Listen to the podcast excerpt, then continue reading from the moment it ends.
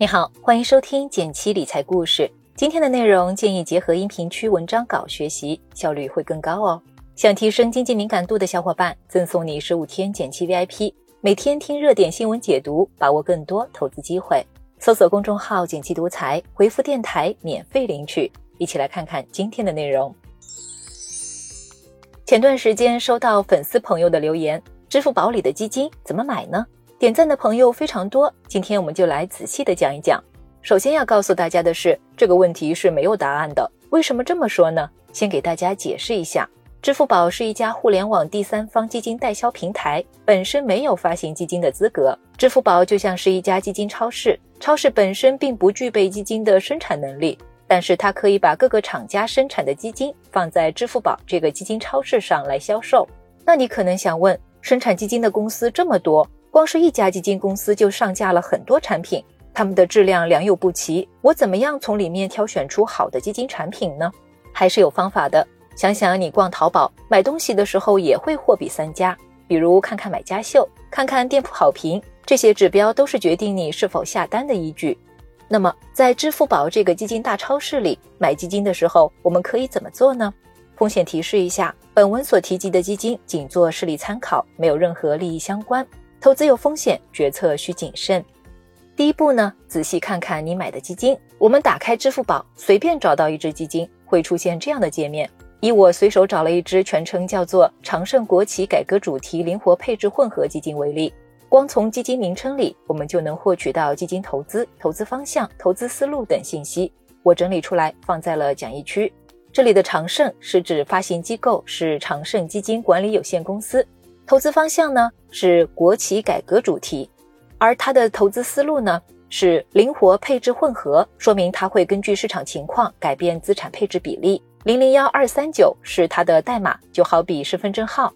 混合型偏股说明它是混合型基金，并且偏向股票投资。中风险则代表它的风险等级。第二步，看看基金的历史成绩单。历史业绩是对基金过往投资业绩的报告，好比一张成绩单。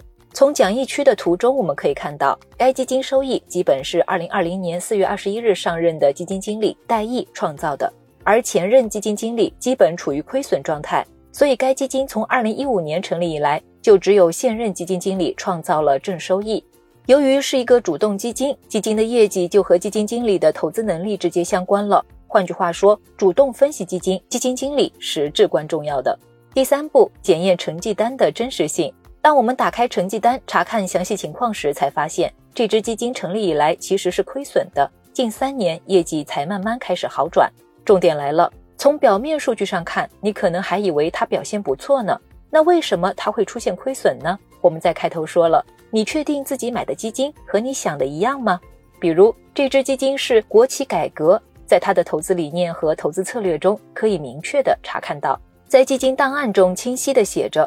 把握中国国企改革所蕴含的投资机会，说明这支基金是想通过跟上国家的一些政策，从中看到机会，获取回报。那具体它是如何做的呢？投资策略说的是国企改革，但实际这支基金却重仓了今年比较火热的板块——消费、医药板块，所以才创造了现在看似还不错的收益。所以这支基金的实际投资动作，有时候可能名不副实。这也是为什么在投资前不要只看表面上透露的信息，更重要的还是要看这只基金到底实际做了什么。从支付宝上展示的这些信息中，我们就可以大致判断出一只基金是真的好，还是只是表面光鲜。投资基金前，我们既要知道自己买到了什么，更要知道自己到底赚的是什么钱。如果不懂这些基础知识，盲目投资，很可能是在靠运气赚钱，再持有两年，很可能就要暗暗哭泣了。好了，今天的内容就到这里了。听完后别忘了动动手，找到一只基金实操看一看，十大持仓中的股票方向跟投资理念中公布的一样吗？下一期我们再来聊聊基金这么多，如何选到更赚钱的呢？想听的话点个赞告诉我吧。别忘了根据音频开头的提示，免费领取十五天减七 VIP，听懂最新投资机会，比别人更快一步。